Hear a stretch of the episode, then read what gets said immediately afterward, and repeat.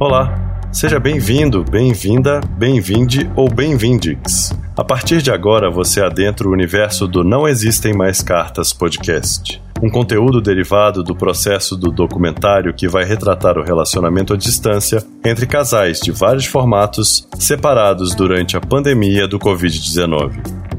Antes de começar, queria dizer que precisamos muito de você. Divulgue nosso podcast para os seus amigos e conhecidos e apoie nosso trabalho. Somos mantidos por uma campanha de financiamento nas redes através de duas plataformas: o aplicativo picpay.me barra não existem mais cartas ou a Padrinha Gente pelo Padrim, com M mesmo, padrim.com.br barra não existem mais cartas. A partir de R$ reais mensais, você pode ajudar a seguirmos firmes e gerando conteúdo.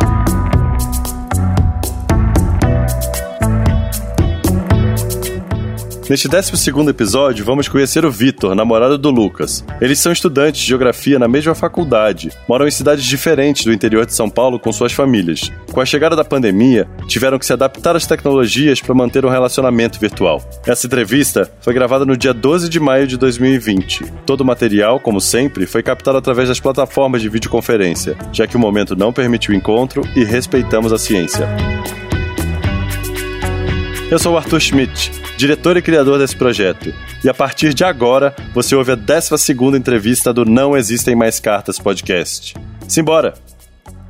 Government, let me tell y'all motherfuckers something. I don't know what the fuck this coronavirus is about. I don't understand how that shit was from Wuhan, China. Now all of a sudden this shit is on motherfucking tour. And let me tell y'all something. I ain't gonna front. A bitch is scared. I'm a little scared, you know what I'm saying? Like, shit, shit got me panicking. And a lot of you motherfuckers think it's a joke, kiki, kiki, kiki, kiki, like I was thinking, right? But that shit right there, just because you think you're immune to it, guess what? Your pocket ain't, bitch, because a lot of shit comes from motherfucking China, bitch. So if you wonder where your motherfucking weave or your fashion over motherfucking packages have arrived, guess what, bitch? Coronavirus! This is the rhythm of the night. Coronavirus! The. I'm telling you, shit is real. Oh, yeah. Shit is getting real. The rhythm of the night. This is the rhythm of my life. My life. Oh, yeah. The rhythm of my life. life, life, life. Meu nome é Victor, eu tenho 24 anos, eu sou de Piracicaba. E aí, em 2015, quando eu acabei o ensino médio em 2014, detalhe que eu acabei o ensino médio com 19 anos, é, eu fui para Rio Claro, que é uma cidade a 35 quilômetros aqui. Ela é bem pequenininha, tem 200 mil habitantes. Aí eu fui lá fazer geografia na Unesp, que na verdade eu escolhi, não sei muito porquê também, era uma coisa que eu sabia que eu ia passar, porque tinha dois por vaga. Era uma coisa muito abrangente, então para quem estava indeciso alguma coisa da geografia eu ia gostar. Eu queria muito sair de casa. Aí eu pensei, bom, vou para lá, que também é uma cidade perto, tem um custo de vida barato, porque a cidade em si é uma bosta. E também qualquer coisa se der ruim, eu tô perto de casa, sei lá. E daí eu fui para lá. Foi bem nessa intenção mesmo, porque eu nunca soube muito o que eu queria fazer da vida. Até hoje eu não sei também o que eu quero fazer depois da faculdade. Eu sempre vou deixando a vida me levar. Às vezes eu me acho meio cômodo e me culpo por isso, porque as pessoas gostam e têm objetivos na vida. E eu não gosto muito de muita coisa, às vezes eu me acho meio desinteressado. Mas enfim, cada um se descobre um dia, né? E se eu não me descobrir também, né? É a vida. Mas enfim. Aí eu comecei em 2015, era para acabar em 2018, mas é, agora é para acabar esse ano, mas talvez acabe ano que vem, em 2021, não sabemos. E é, o comecinho da vida lá foi muita festa, tanto é que por isso que eu estendi um pouco meu curso, mas também não me arrependo, porque vivi o que eu tinha para viver naquela época, e se não fosse naquela época não ia ter porque depois as coisas perdem a graça, porque você acostuma, então era novo e eu quis me permitir aquilo, né? Daí em 2016 eu conheci um menino na engenharia ambiental, então a gente era um pouco diferente, né? Ele era engenheiro, assim, e eu tô desculachada. Mas aí a gente engatou num relacionamento aberto que duraram dois anos sozinho, porque o a meio ano a mais que teve, que totalizou dois anos e meio, tava com o Lucas. E o que que aconteceu? Em 2018, o Lucas entrou na faculdade, na minha, no meu curso, ele era meu bicho. Daí a gente começou a sair, porque meu relacionamento era aberto, eu já tava num ponto em que eu tava muito acostumado, sabe quando você tá cômodo e não tem mais graça, mas ao mesmo tempo era o meu primeiro relacionamento, eu não sabia como era terminar com alguém, talvez eu tinha um pouco de medo daquela sensação, e ao mesmo tempo eu gostava, mas sei lá, sabe quando você tá cômodo e não sabe o que você faz? E a gente nunca fez muita coisa, porque a gente não gostava das mesmas coisas, então a gente não saía, era uma coisa bem assim. E daí eu conheci o Lucas, e daí ele não tinha muito sei lá, o Lucas tem um passado bem diferente. Tipo, não sei se ele falou com você, mas ele foi crente até os 15 anos. Depois ele foi, tipo, ele era viado, assim, que a família sabia desde os, sei lá, desde a pré-adolescência. Mas ele foi crente por um tempo. Daí depois que ele começou a se libertar mais, eu acho, daí ele foi fazer uma faculdade no Sul. Aí ele fez outra em São Paulo, mas ele ficou tipo um ano em cada. E aí depois ele foi para lá. Daí eu já tinha a cena que eu gostava, as coisas que eu gostava de ir, etc. E ele não sabia muito o que ele gostava, porque, tipo, ele já morou um ano no Canadá também, mas sei lá, a vida dele era meio pacata, eu acho. De quem não é, né? Mas enfim, do jeito dele. E aí a gente começou a sair, e ele começou a ter interesse pelas coisas que eu gostava, não sei o que tem. Então eu comecei a viver mesmo uma coisa que eu não tinha vivido nunca com meu ex, chamava Plínio de tipo ir para os mesmos lugares, ir para São Paulo, conhecer a mesma galera, se jogar, gostar de tudo, se colocar junto, tudo assim, a complexidade toda. E daí o Plínio foi ficando chateado porque estava vivendo uma coisa que ele nunca viveu comigo, que ele não tinha chance de me dar, porque ele não gostava, então vai fazer o quê?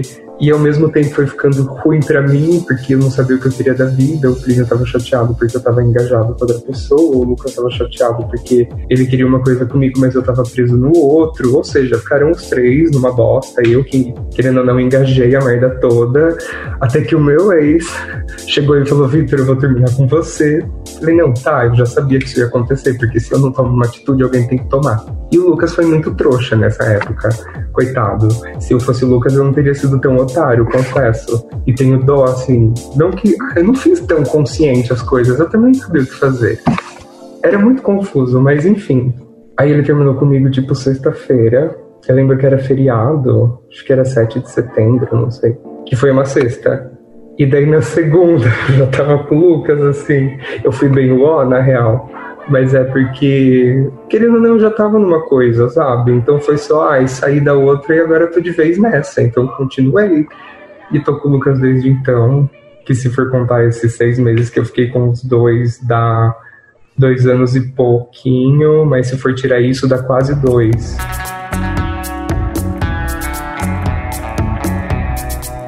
Como é que foi isso? Mas você resolveu manter o, a relação aberta com o Lucas no início? Hum. Ou você entrou direto numa relação fechada? Perguntando isso por quê? Você falou, ah, eu tô, posso ter sofrido uma carência de ter entrado numa relação e emendado uma relação na outra. Porém, você ainda insistiu numa relação aberta, é, porque aí mudam as relevâncias do pacto normativo ou monogâmico, é isso? É uma boa questão, porque teve isso também. É, aí quando a gente. Porque o Lucas ele só teve dois, três relacionamentos, não sei, todos foram monogâmicos. E tem muitas questões com a monogamia, não que, tipo, nada contra os praticantes e também não me acho apoligâmica, mas. Ah, tem muita coisa que eu não vejo problema e que os relacionamentos monogâmicos acham que é problema. Por exemplo, a maioria acaba por traição. E, tipo, vale mesmo acabar por uma situação só que foi aquilo e, tipo, jogar tudo que vocês viveram que talvez vocês ainda tinham para viver por uma coisa que só matou uma sede, foi momentâneo, foi um gozo e você também tem vontade de dar para as outras pessoas, sabe? Enfim, não acho que isso vale a pena, que isso seja motivo. Tá? Claro que tem várias situações, circunstâncias envolvendo o acontecimento, mas geralmente acho que é uma coisa muito relativista, não sei. Então, não me vejo muito nesse modelo, mas o Lucas não se via no meu modelo. Por várias questões, talvez agora pareça aquela que me acha superior, mas por questões mal resolvidas sentimentalmente, eu acho. E eu falo isso porque o Plínio foi meu primeiro relacionamento e ele quis assim. Então, como eu não tinha vivido nada, eu falei, tá, né? E daí fui me adaptando. Claro que sofri, na época eu ainda fazia terapia, porque eu fazia no colegial, e daí quando eu saí eu fazia mais esporadicamente, porque aqui em Piracicaba, eu fui morando no Claro. Mas às vezes quando eu vinha para cá, para Piracicaba, eu fazia. E daí trabalhei várias questões, porque realmente, tipo, várias inseguranças e tal, até eu perceber as coisas e ficar de boa com a situação toda. Mas é um processo, assim, que você tem que estar disposto a passar, eu acho. E no fim, acho que faz bem, porque, né, querendo ou não, é um amadurecimento. Não falando que quem não passa por isso seja imaturo emocionalmente Se bem que às vezes eu dou umas gongadas de pessoas que eu acho matura emocionalmente por essas questões, mas enfim. Quem não? Quando eu falo, é, quando eu falo isso, eu me acho meio blasé, que eu tô me achando superior. Talvez eu esteja um pouco, mas assim, não é sempre, depende da pessoa, se eu gosto dela ou não. Mas enfim. E daí ele não tava muito disposto, mas eu acho que como eu no começo compreendo, ele tava numa condição de querer aceitar o que eu queria pra me ter. Entende? E daí a gente meio que combinou de ser igual era com meu ex, que era tipo aberto real. Saímos com quem a gente quer, mas eu sempre tive a questão de contar que saiu com uma pessoa. Não precisava falar quem foi, nem mostrar nada, nem contar detalhes, mas só falar, ah, saiu com uma pessoa. E tá bom, só pra eu saber, assim. E, e aí o Lucas falou que ok. Falei, então tá, mas vamos experimentando, afinal as coisas, né, a gente vai construindo junto, não tem um modelo a ser seguido, ver o que é melhor para as pessoas, conversa. Também não tem essa questão de, ai, a gente combinou assim, eu não gostei, então vamos terminar porque não vai dar certo. Tem que querer trabalhar isso em você. E daí a gente tinha deixado desse jeito, só que daí, no final de 2018, que foi o primeiro ano que a gente se conheceu, e que daí, em dezembro, porque foi Natal, eu lembro, já fazia uns três meses que eu tava oficial com ele. Ele foi para São Paulo ficar na casa de uns amigos, porque ele tem uns amigos de Goiás, que deles estavam em São Paulo, então eles estavam reunidos. E daí, tipo, uma semana depois, eu tinha perguntado, eu falei, ai Lucas, você tá em São Paulo tal, você não saiu com ninguém? Porque assim, se você saiu, pode falar, não precisa ficar esperando um mês para me contar, que eu não vou gostar de ter, de ter ficado sabendo só um mês depois. E daí ele falou que não e tal, e daí depois de cinco dias ele veio falar, então eu menti, eu tinha saído com um cara. Eu falei, Lucas, por que você não contou, sabe? É pior você ter mentido e vir falar que mentiu do que você não ter contado. Se você não contou, então não conta de uma vez. Porque se pra mim é indiferente você ter saído ou não, eu só não vou ter ficado sabendo. Mas aí se eu ficar sabendo que eu não fiquei sabendo, eu não vou gostar também, então não deixa eu saber. E daí ele contou que saiu, e mas que ele não gostou de fazer isso comigo, umas coisas assim, que eu vi que era muita insegurança, e que, tipo, primeira vez que ele vivenciou isso, umas questões que eu também tive, a primeira vez que eu contra o cara, quando eu tava com o Plínio, que foi gostoso, mas não foi, foi muito esquisito. Acho que eu não me permiti tanto, sei lá. E ele falou que tinha gostado e que talvez não fosse esse modelo que ele queria, e sei. Falei, tá, né, tipo, pensa. E depois de, sei lá, uns dias ele veio falar. Na real, acho que a gente se encontrou depois de uns dias. Daí a gente conversou pessoalmente. Que ele não queria muito assim, mas que talvez se a gente saísse com as pessoas junto, então podia ser. Aí eu não gostei muito, porque eu gosto de ter o meu lado sem a pessoa. Porque eu já tô com a pessoa sempre fazendo sexo. E daí quando eu quero um diferente, a pessoa tem que estar junto. Eu quero ter meu momento com a pessoa. E não significa nem que a gente troque carinho no momento que vai desenvolver alguma coisa, é só um momento. Mas o Lucas também sempre teve essa incerteza de eu ter, tipo, um momento de carinho com alguém, talvez seja essa a questão dele ter proposto, dele estar junto no sexo, porque ele meio que, não sei, acho que tinha medo de eu fazer com ele o mesmo que eu fiz com o meu ex, sabe? De começar a me envolver no outro, e daí ele viver a história do meu ex e eu trocar ele pelo outro. Até hoje, às vezes, ele fala umas coisas. Ele tem. Que a maioria das vezes que ele tem algum tipo de ciúmes é por medo em relação a isso. E daí eu pensei, ah, eu tava numa fase sexual mais off, assim, sabe? Eu só tava transando com ele, com meu ex. E daí acho que era por isso até que eu tava mais off, porque, tipo, tava lá com os dois sempre, então, querendo ou não, não era só uma pessoa, foi um, foi outro, então me enjoava tanto. E daí eu pensei, ah, faz tanto tempo, assim, comparando ao passado, que eu não saio com outras pessoas, que para mim vai ser bem diferente você tá junto ou não, porque vão ser algumas ocasiões. Porque, sei lá, fazia tipo 14 meses que eu tinha saído sozinho com o último cara, e daí eu pensei, ai, talvez eu nem saiba mais como é direito, sabe quando você meio sente essa sensação? E daí eu falei, não, tudo bem, né? Até por, sei lá, inseguranças dele não querer continuar se fosse de outro jeito, até porque era tudo muito recente. E daí falei, ok. Só que foi uma coisa que nunca rolou muito. Isso foi tipo janeiro. Aí em fevereiro a gente foi passar carnaval em São Paulo e daí a gente tava num after numa amiga do Pedro. E daí tava uma loucura lá e tal, e daí tinha uns dois boys lá, e daí a gente tava se pegando no sofá, e daí começou a virar meio putaria. Falei, gente, vamos no banheiro, né? É a casa de um hétero, tem vários héteros, vamos fazer putaria escondida. E daí a gente foi no banheiro, eu o Chu, eu chamo Lucas de Chu porque Chucas, Chuca, e daí fica Chu. É, e daí a gente foi no banheiro, e daí a gente fez uma pegação, nada demais, a gente só se mamou e tal. Só que o Lucas estava meio desconfortável na pegação, e ele não estava muito curtindo, e tava só eu lá e os outros dois, e daí ele tava meio esquisito. Aí beleza, a gente leitou, saiu do banheiro. E o Lucas ficou meio esquisito depois. Uma hora eu fui num cantinho e daí eu vi que ele tava quase dando uma choradinha. Daí eu falei, porra, Lucas, que foi? Dele, ah, não sei o que tem. Tipo, sabe quando a pessoa tá meio. Eu não tava falando direito, e daí eu falei, ah, é porque você queria ter gozado igual a gente? Eu vou chamar o Pedro pra ele te mamar, então. Eu fui lá, falei, amiga, deixa meu boy feliz, faz ele leitar, Lucas, vai lá com o Pedro. E ele, tipo, não, não quero, e o Pedro, você quer, eu faço. E daí não rolou, mas o Lucas ficou meio chateado, e depois eu depois que passou, né? Tava, tipo, geral colocada e tal. Desculpa, não sei se posso ficar falando essas coisas, mas enfim. É a vida, né? Pajubá é uma língua, uma segunda língua do povo LGBT. A gente pode dizer que é uma coleção de gírias, mas é muito mais do que isso, sendo que tem verbos, pronomes, predicados, proparoxítonas, aquela começa a enfiar tudo que não tem nada a ver. For all this time I prequitation you For all this time I pirocation me I need you zimbo cats in my cool Oh flare the holes in my head I need you masturbation in my boy. I need flare the holes in me. Oh necas in my bocas now. Oh prickit belongs to me. Galas in my bocas agora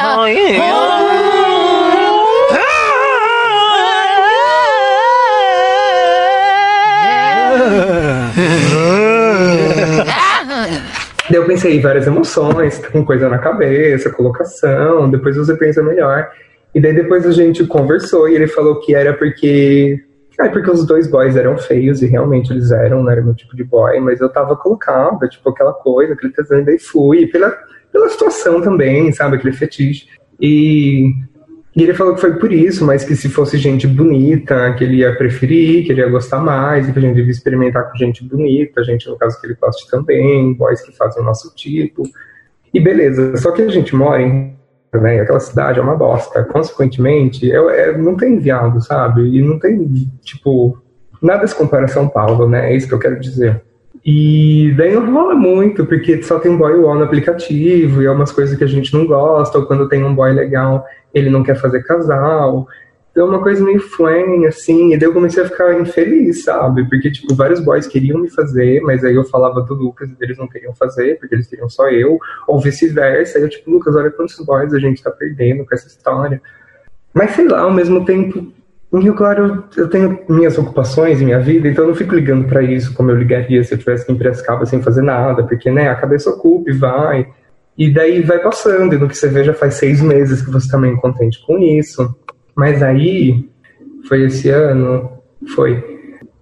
Ah, quando eu tava em Piracicaba e tal, ele ficava meio receoso de, ah, você vai ser com um cara do aplicativo aí, não sei o que tem. Eu falava, vai, Lucas, tem vários boys gatos em Piracicaba mesmo, eu devia dar essa chance para mim, porque aqui é uma cidade maior, consequentemente tem mais boys. Mas eu não fico com os boys porque a gente combinou isso, eu não vou fazer isso, sabe? Mesmo se eu fizesse, eu ia te contar, porque eu acho que você não ia terminar comigo por causa disso, então mas já que não tá acordado, mesmo que eu ache que você não vá, sei lá, ficar puto, não vou fazer, né? E daí ele tem essa insegurança, digamos assim, que ele tem, ele tinha. E aí um belo dia eu fui dormir, ele tava em casa, que a gente mora separado, mas ele dorme muito em casa. Ele foi falar um negócio, daí eu falei, ai, que foi? Daí ele, não, nada. Daí eu comecei a ficar noiada, né? O que, que você quer falar? que não quer falar? E ele, não, dorme. Eu falei, ah, tá bom. Eu tava meio lesada, e daí eu fui dormir. E aí no outro dia, assim, ele começou, eu posso falar um negócio? Eu falei, ah, o que? É o que você ia falar ontem? Ele é. Falei, ah, lá vem. Aí então, eu saí com um cara esse final de semana em Cajamar, que a gente tinha voltado pra casa no final de semana. Falei, ah, o que que tem você saiu com o cara? Vocês treparam? Ele falou, sim. Eu falei, ai, puta que me pariu, né, Lucas? Não tô bravo nem nada. Mas assim, você que tem insegurança, você que fala de não fazer isso, você fez justamente a coisa que você julga que eu ia fazer. Tipo, fiquei meio puto, assim, por isso, sabe? Não por ele ter saído com outro cara. Mas por outro lado, eu gostei, porque eu pensei, agora que você viveu isso, que você viu que não tem nada a ver, espero que você fique mais de boa. E se você não ficar, eu tenho o direito de sair com outro cara sozinho, porque você viveu isso, então eu também posso viver. Daí ele falou que tudo bem, que realmente não mudou nada, que querendo ou não. Aí ele falou que foi meio ó, porque, tipo, tava tendo uns conflitos na casa dele. E daí, sabe, ele meio que quis fugir E daí ele falou que quis sair com uma amiga, mas a amiga não tava lá. E daí tinha uma outra bicha amiga dele que tava em São Paulo. Daí ele achou esse cara, que ele já tinha saído algumas vezes. Que eu conheci também, uma vez eu vi ele no Zig. E e daí, sei lá onde que ele achou esse menino, daí eles saíram pra comer, e daí o cara falou, vamos em casa dele foi. Eu falei, então, você foi na casa dele pensando que você ia fazer o quê, sabe? Mas ele falou que ele, realmente ele devia estar fugindo, que assim, sem sombra de dúvidas, e que ele não gostou muito, porque talvez ele não tivesse muito com a cabeça nisso. Eu falei, problema é se você não gostou, eu vou sair, vou gostar. E daí foi isso, assim. E daí depois de uns dois dias, eu comecei a pensar que eu tinha ficado puto por ele fazer o o que ele falava, que ele tinha medo que eu fizesse, dele meio que ter caído na hipocrisia, mas aí depois eu pensei que ele foi meio cuzão pelo sentido de que, tipo, se fosse eu, eu ia me segurar, talvez, com medo da reação do Lucas, porque ele sempre foi meio às vezes eu chamo ele de abusivo brincando, mas às vezes eu acho que talvez ele seja um pouco, que às vezes eu falo assim, ah, e se eu sair com outra pessoa? Você vai ficar bravo? Ele fala, eu termino com você. Eu falo, sério, você vai ser infantil desse jeito, de fazer a coisa que a gente mais discorda, porque a gente já conversou disso, de eu falar, tipo, traição, porque com uma pessoa e a pessoa terminar, não faz sentido, e ele realmente concorda, diz que concorda pelo menos, mas antes ele não concordava muito, porque ele já teve namoros que acabaram assim. E e daí ele falava que sim, e daí eu falava, hum, vamos ver, né? Quem sabe um dia acontece, a gente vê, porque a vida é assim. E daí ele fez, sabe? Daí eu pensei, você fez sabendo que eu não ia ligar. Mas eu também tenho uma, uma incerteza de que talvez você não ligue, mesmo assim eu não faço. Sei lá, eu senti. Foi nesse, nessa questão que eu me senti um pouco traído, assim, depois de uns dias, sabe? Que eu pensei, nossa, eu super me. Querendo ou não, seguro um instinto, assim. Tenho várias ocasiões de ter feito e não fiz. E daí você vai e faz sem nem estar tá com muita vontade daquilo, só porque você sabia que eu não ia ligar, então por que que rola um acordo sendo que você vai e faz isso? Tipo, sabe, eu me senti traído num, numa, numa questão meio lealdade com o pacto, assim, mas também não querendo soar muito quadrado, falando desse jeito. Não sei, eu, sendo sincero, eu tava meio colocado e eu vi as coisas em outra perspectiva, e daí eu comecei a me magoar por outros pontos. Posso fazer uma pergunta? Você, você acredita que é, esse excesso de sinceridade possa ser um sincericídio para a relação? De falar que saiu com as pessoas? É, exatamente. Eu acho. Porque parece, pelo que você fala, que em algum momento isso causa algum ruído. Você sente que, que isso possa ser um, um lugar de tipo preservar para poder ou acha que as pessoas devem se resolver para poder conseguir ouvir isso? Eu acho que as pessoas devem se resolver para conseguir ouvir isso, na real. Eu gosto das coisas como elas são, entendeu? Não precisa dar detalhes, não precisa nada, mas só fala que aconteceu, até por questões de, sei lá, saúde sexual, perguntar se você se protegeu com aquela pessoa ou não, até porque com esse cara que ele saiu, ele falou que estourou a capa, que dele tava tomando PEP, então, tipo, ah, foi por isso que ele contou. Porque o despertador tocou às 10 da manhã no dia seguinte. E aí eu acordei, né? E daí eu falei, o que, que você tá acordando às 10 da manhã? A gente acorda meio-dia. E daí ele tinha acordado para tomar o PEP. E daí ele falou, então. E daí, entendeu? Por essas questões, eu acho que talvez eu prefira saber pelo falsa ilusão de controle, talvez. Mas, sei lá, sabe? Acho que tudo é diálogo, né? Então, para que ficar escondendo as coisas? Se incomoda, a gente conversa e muda, então, para de falar. Ou às vezes, talvez, tenha situações que a gente prefira não saber, porque é um amigo em comum e talvez olha um ciúminho por ser uma pessoa do círculo, sabe? Mas eu acho que as pessoas têm que estar prontas para ouvirem e para ver o que incomoda o que não incomoda, conversar e melhorar isso, entendeu? Porque querendo ou não, relacionamento é uma construção, e eu acho que isso, essa parte do diálogo é importante.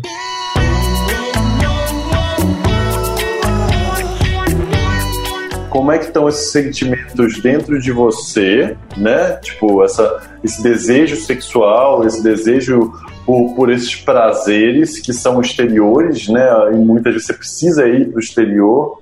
Agora, no meio da pandemia, como é, como é que tá isso? Antes de eu falar isso, eu vou puxar um pouquinho do que eu estava falando, porque vai ligar nisso.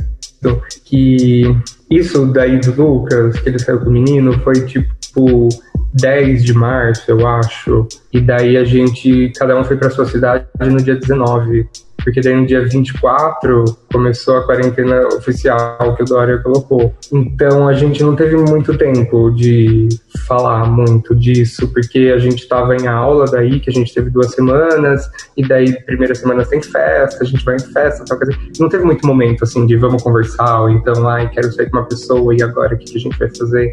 Porque foi muito rápido e daí a gente já estava separado. Mas o que ficou dito foi que, como ele saiu com esse cara, eu vou sair com uma pessoa, seja daqui um mês, seja daqui um ano, quando eu tiver vontade. Eu vou poder sair com essa pessoa sozinho, que eu acho meio nada a ver, porque, sei lá, tipo, já mude uma condição, ao invés de deixar uma vez para voltar no que era, porque daí querendo ou não, tipo, ah, foi pra frente e parou, não sei. Mas também é uma coisa que não aconteceu, que também eu não acho que vai acontecer comigo muito cedo de eu sair com alguém. Porque se eu quisesse sair, eu já teria saído com várias bichas de aplicativo aqui em Piracicaba, porque a galera tá atacando foda-se mesmo. Mas não acho que é o momento. Então é uma coisa que eu acho que vai demorar para acontecer, pela toda a situação, senão acho que já teria acontecido. E daí, depois que isso acontecer, vamos conversar, talvez, Tipo, não é hora de talvez mudar esse modelo e cada um faz o que quer sozinho mesmo, porque já teve essas situações, porque não faz sentido de fazer e parar. Mas é uma coisa que ficou estagnada pelo distanciamento. O universo gay masculino, né? Sempre teve uma grande e extrema preocupação e um extremo preconceito por conta do vírus do HIV. Então agora é uma dupla preocupação, talvez, né?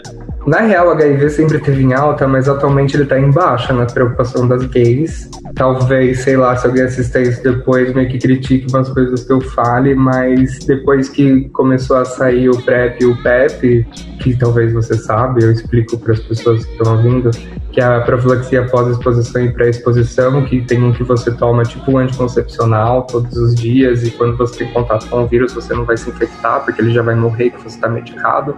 E tem o pós-exposição, que se você se expõe, você tem até 72 horas para pegar o medicamento e daí você toma por 28 dias e se você realmente foi exposto, você não vai ter sido infectado porque se tratou logo ali no começo, o negócio vai morrer. Basicamente é isso. Então, tipo, ficou seguro, né? Porque ele realmente tem, teve uns casos esporádicos no mundo de pessoas que faziam tratamento e contraíram o vírus, mas né, são muitos seres humanos no planeta, cada organismo é um organismo, e daí tem esses casos esporádicos, mas ele realmente é seguro, assim, na real ele é mais um método de prevenção, para ser combinado com camisinha em casais soros discordantes, e é, é essa a proposta, né? Só que como uh, talvez eu fique meio homofóbica dessa fala, mas como a cultura gay é muito sexual e barebackzeira, não que os héteros também não transem sem camisinha, mas querendo ou não, o HIV é mais alto nos gays, estatisticamente falando, pelas nossas práticas anais. Então, os héteros também fazem sexo anal. Mas quando você vai ver as estatísticas, está sempre um pouquinho maior entre os homens que fazem sexo com outros homens. E tem um contexto também do preconceito que coloca em evidência, em exposição, é, o universo gay masculino, né? Para poder é, tentar, com políticas higienistas, né? Tipo, é, criminalizar, diminuir, marginalizar, né? Isso uhum. sabe disso, né? É, tem todo esse estigma. Mas eu nem lembro o que, que eu estava respondendo.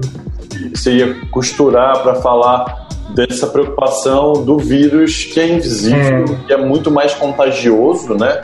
Do que o HIV em meio à pandemia e como é que você está vendo isso a galera e o que você pensa se você por acaso quiser furar a quarentena e mas o vírus vai continuar, né? Porque a gente vai ter é. que continuar se preocupando com ele até sair a vacina, pelo menos. Como é que é isso? É.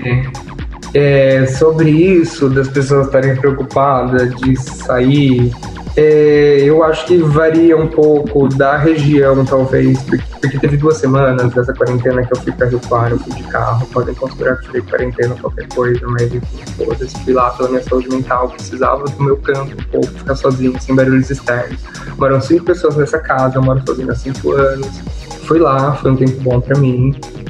Assim, aqui em Piracicaba eu tava percebendo é que também eu não tinha nem saído para ir para mercado, não tava vendo muita rua mas eu moro numa avenida que ela dá de frente para o rio, então ela tem ciclovia, faixa de caminhada, tem um parque aqui perto de correr, que é tipo Ibirapuera, de Piracicaba, que fechou. Então, a, o pessoal que corria lá nesse parque, como é do lado da avenida de casa, começou a vir aqui na avenida. Então aqui ficou com o fluxo das pessoas que usam a avenida, mais as pessoas do parque que vieram para cá.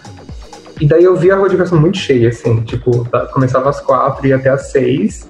E daí acho que uma galera começou a perceber que às seis diminuiu o fluxo e começou a deixar para vir às seis. Então das seis às oito começou a ficar cheio de novo, assim, lotado a avenida de casa. Parecia orla de praia. Mas era só isso que eu via que tava cheio, porque eu não tava saindo muito na rua. Quando eu ia era em coisa aqui perto, então querendo ou não, não vi o movimento da cidade.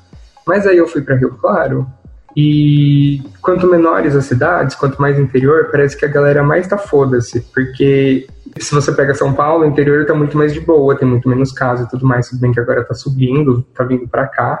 Mas lá em Rio Claro eu percebi que tava, assim, o centro tava aberto, sabe? E tudo bem, tá proibido, tá, mas aí eles só fechavam se você denunciava tal loja. Daí eles iam lá e fechavam aquela do meio, mas as outras duas do lado continuavam aberta, porque ninguém denunciou. Muito se cagando mesmo pra situação. E aí o que eu percebi foi isso, que quanto menor a cidade, menos as pessoas estão preocupadas, que aqui em Piracicaba tem 500 mil habitantes, então as pessoas estão um pouco melhor que em Rio Claro, por exemplo, mas elas com certeza estão pior que em São Paulo, eu acho, pelo menos, não fui para São Paulo, mas pelo que eu vejo na TV. E quanto mais tem passado o tempo também, mais as pessoas estão achando que está normal, e mais coisas eu vejo funcionando, e mais tipos de serviços autônomos, assim, tipo estúdio de pilates, coisa que você vai com hora marcada, assim, mais disso eu vejo voltando a funcionar e as pessoas indo frequentar. É, é, então eu acho que assim, no começo o povo estava um pouco mais preocupado em sair com as outras pessoas, e também, sei lá, acho que todo mundo tinha a ilusão de que seria umas três semanas, mas já faz dois meses. E daí, como eu disse, como gradativamente foi passando o tempo e a galera foi ligando um pouco foda-se, eu acho que a galera foi ligando um pouco foda-se pra meter também, contando com tesão acumulado. E tá, tá bombando o aplicativo. Se você quiser sair, você sai, tem vários caras. E daí eu vi um Twitter de banheirão, guia de banheirão de São Paulo, que a gay falou assim: que tal banheiro tava fervendo e tal.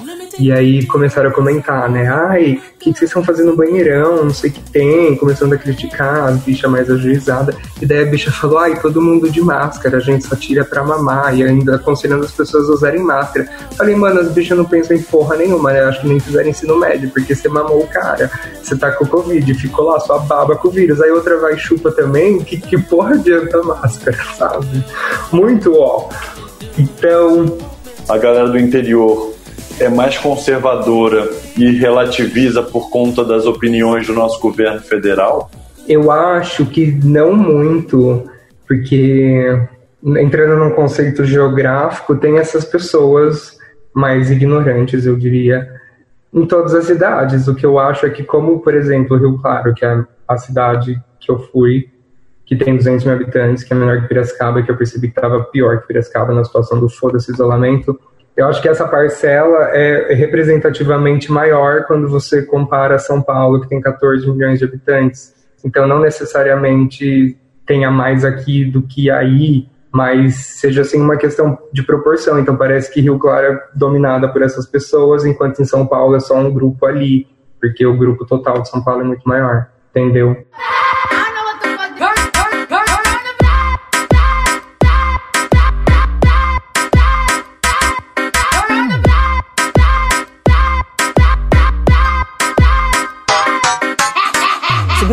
Subiu para 81 o número de casos de coronavírus no Brasil. Pernambuco confirmou os dois primeiros casos do estado. Você está pensando sobre a pandemia? Você acha que tem uma solução, tem uma saída? As medidas que estão sendo tomadas são efetivas? Qual a sua noção agora de perspectiva, sabe, das medidas que estão sendo tomadas?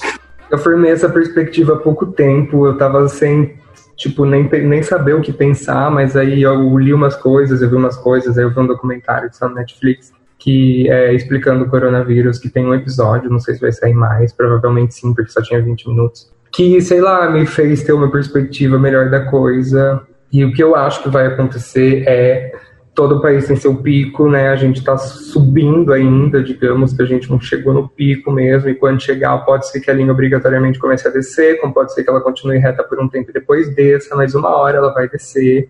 E o que eu acho que vai acontecer é que esses picos vão passar, então o sistema de saúde vai estar menos sobrecarregado, vai ter passado mais tempo em que o vírus está rolando, então as pessoas já vão ter desenvolvido um tratamento em que se cura mais rápido, que as pessoas se recuperam mais rápido. Então, teoricamente, vai estar tá mais de boa se infectar, mas eu acho que vai ser uma coisa que vai continuar em alta, vai ser uma coisa recorrente, até sair uma imunização mesmo. E nesse tempo, eu acho que as coisas vão estar tá adaptadas, ou se tratando de interiores assim do Brasil, talvez depois de um tempo não muito considerável, a galera meio que tá que foda-se mais do que estão tacando agora e volta à vida normal, total. E daí o que acontece, o que aconteceu, aconteceu. E aí, abrindo aqui uma nota do futuro no episódio para dizer que o Vitor tinha lá sua razão. Muitas praias no Rio de Janeiro ficaram cheias neste domingo. Em algumas regiões houve aglomerações com grande movimentação, um decreto municipal liberou os ambulantes e o banho de mar, mas proibiu a permanência na areia. Eu acho que é uma, um absurdo essa praia estar tá cheia desse jeito, porque existe uma lei e ela deve ser cumprida para poder é, preservar o próximo, né? Essa aglomeração toda que estamos vendo assim, muita gente estão não estão nem respeitando o limite da norma que é um metro de distância. Ah, medo a gente tem, né? Mas a felicidade de estar aqui na praia fala mais alto. É, saiu recentemente que o Enem vai manter a prova, né? E eu ouvi dizer que as universidades vão começar um projeto de voltar às aulas, né? Então eu queria saber a tua opinião sobre isso. Você se sente seguro? Como é que tá? Então, o, o negócio do Enem, eu não estou muito por dentro, mas aparentemente é isso mesmo que está acontecendo. Eles estão querendo manter a data, mas aí rola essa questão da galera não querendo, porque essa questão de do pessoal estar tendo menos ainda acesso a informações iguais do que já tem normalmente. Mas sei lá, né? Talvez mudem. Eu não sei, eu não tenho chance de nada de bom acontecer ultimamente. Tem perspectiva de que as coisas boas acontecem, quer dizer. Então talvez acho que se mantenha mesmo, não duvido de nada nessa altura do campeonato. Mas sobre retornar as coisas na Unesp, é, primeiro eles, eles propuseram. Não, não foi muito uma proposta, né? Eles mandaram um questionário pra gente pelo menos para gente da geografia, foi, inclusive foi o chefe do departamento de geografia que mandou para gente, então acho que não foi uma coisa que o Instituto mandou para o campus, do que a gente acharia de ter uma continuação do semestre em EAD. E não, né, Esp, olha o auge. A gente tem a disciplina, quem faz licenciatura, de Libras, Língua Brasileira de Sinais, em EAD. Tipo, é uma disciplina obrigatória, que é de Libras, que é um negócio que você super tem que praticar, que você tem que ter um amigo para vocês ficarem se dialogando e fazendo sinais e tal. E era EAD, assim. E é uma bosta, o curso inteiro foi uma bosta. Foi tipo, primeiro que o nosso semestre tem quatro meses, né? O curso era dois semestres, eram umas lições horríveis, que eram umas coisas tipo, não tinha didática alguma, impossível até, né? É só uma coisa que eles quiseram colocar no currículo para preencher uma coisa que o Estado tinha mandado eles colocarem na grade curricular, então eles simplesmente colocaram, eles não tipo investiram na disciplina, eles colocaram para cumprir um requisito. Então era uma bosta, você aprendia e lembrava do sinal por dois dias, assim, aí você esquece porque você não praticou, você não fez nada. O ó, assim, todo mundo que faz Libras lembra, de, porque o trabalho final é a gente traduzir uma música em Libras.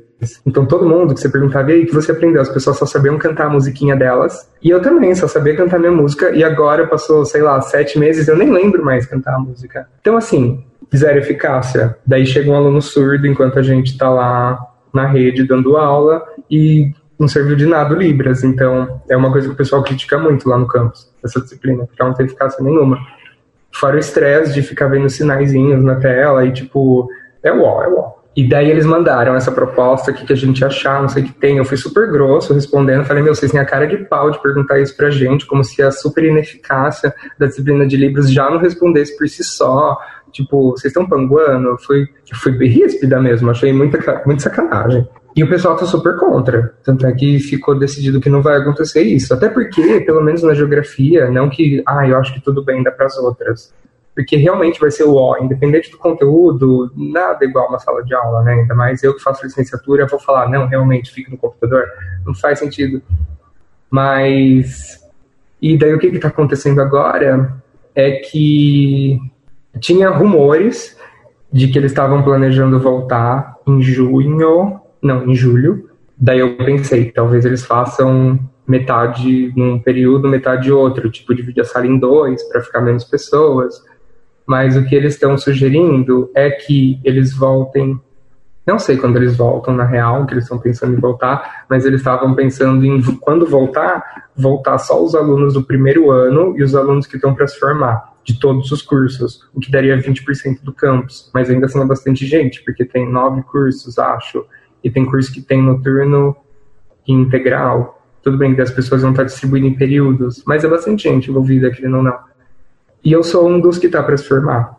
Eu estou tirando as últimas disciplinas aleatórias que sobraram para esse ano. Só que daí eu pensei, no meu caso, que sou do último ano e que estou fazendo matéria de segundo, matéria optativa, matéria sei lá o quê, para o último ano não faz sentido eles pegarem isso de dar uma aula para eles, porque não tem uma turma do último ano é uma galera aleatória fazendo disciplina aleatória. Então tem duas matérias que eu faço no segundo ano que, se fossem dar aula delas para quem está no último, eu ia ter uma aula particular. Então, assim, eu acho que nem eles estão sabendo muito o que propor para fazer, mas eles estão querendo voltar. E daí, quando voltar, as perguntas vão me sentir seguro para voltar e tal. É sei lá, sabe, seguro mesmo não vou. Com essa questão de máscara e álcool gel, a gente tem uma falsa ilusão de que a gente está tendo um controle de alguma coisa. Mas, querendo ou não, acho que não serve de bosta nenhuma. Claro que né, tem que usar, tem que passar, tem, tem uma eficácia, tem, mas você fica iludido que você está controlando, mas você não está controlando, sabe? Querendo ou não, é sorte o negócio. Você pegou, pegou, e não sei, eu acho que quando voltar, eu não vou me sentir tão inseguro, porque sei lá, tô pensando mais nessa perspectiva de, meu, talvez chegue a hora de todo mundo um dia, a diferença é que quem pegou agora se fudeu e morreu, quem pegar daqui 10 meses vai estar mais de boa. Mas assim, falar que eu tenho medo, que eu tenho muita preocupação, eu não tenho muito, porque é uma coisa que não tenho controle, sabe? Daí eu vou fazer o quê? Eu vou ficar noiado, vou ficar paranoico, vou ficar. Vai adiantar? Então, assim, entendeu? Eu acho que eu tô com esse sentimento. É legal, né? E aí isso te blinda emocionalmente para você até enfrentar, eu diria assim, de ir se colocar em segurança e poder também seguir, né? Porque a gente precisa seguir, né? E o que você falou, a gente tem que ter o nosso sistema de saúde preparado e apto a receber as pessoas e não sobrecarregado, né? Talvez seja isso a maior preocupação, né? Porque uhum. pegar, eh, mas aí a filosofia que o, o, nosso governo federal tem é que todo mundo deve pegar e ser infectado logo para poder imunizar a população, né? É muito louco, né? Porque com certeza ele está contemplando só as pessoas que têm um plano de saúde, e mesmo com plano de saúde você pode também é, né, se expor e, e, pode sobrecarregar o sistema, porque uma hora vai escoar, né, do público vai para o particular, e aí imagina se as possibilidades de ter um caos por conta disso aumentam, né? Uhum. A galera vai, não vai encontrar vaga no público, vai pro privado e vai ter que receber. É, o privado questão. agora não é muita segurança, eu acho. É. Bom, valeu, querido. Fica firme aí, boa sorte. Eu que agradeço. Até ah. semana que vem, então. Valeu, beijo grande. Pra você também. Tchau. Já, tchau.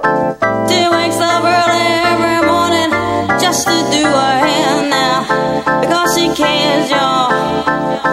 Her day wouldn't be right without her makeup. She's never makeup. She's just like you and me, but she's homeless. She's homeless. As she stands there singing for money, la da dee, la dee, Esse é o Vitor, que fala com liberdade de seus desejos e é sincero nas pautas da atualidade. Esse foi o 12 episódio do Não Existem Mais Cartas podcast. Curtiu? No próximo episódio, vamos conhecer o Lucas, namorado do Vitor. Como será que ele vê todas essas questões? E se você curtiu, ajude a gente a encontrar mais e mais colaboradores. Divulgue para os seus amigos e conhecidos para seguirmos firmes e gerando conteúdo. Mande comentários e faça avaliações pela plataforma de áudio que você mais curte. E assim, o nosso podcast vai ganhando força e relevância para chegar em mais e mais gente. Se você quer contribuir de alguma outra forma, é só mandar um e-mail para colabore.nemc@gmail.com ou nas nossas redes sociais, através do perfil do Insta, arroba Não Existem Mais Cartas, e da fanpage do Facebook, Não Existem Mais Cartas. Eu sou o Arthur Schmidt, idealizador do Não Existem Mais Cartas, e agradeço a todos que estão comigo nesse projeto. Na produção, Luísa Vassalo, na edição de áudio Compasso Lab, no conceito gráfico Felipe Bezerra, assistência de direção Marcela Alvarenga, trilha sonora Lobo Husky Pablo Piazzolla.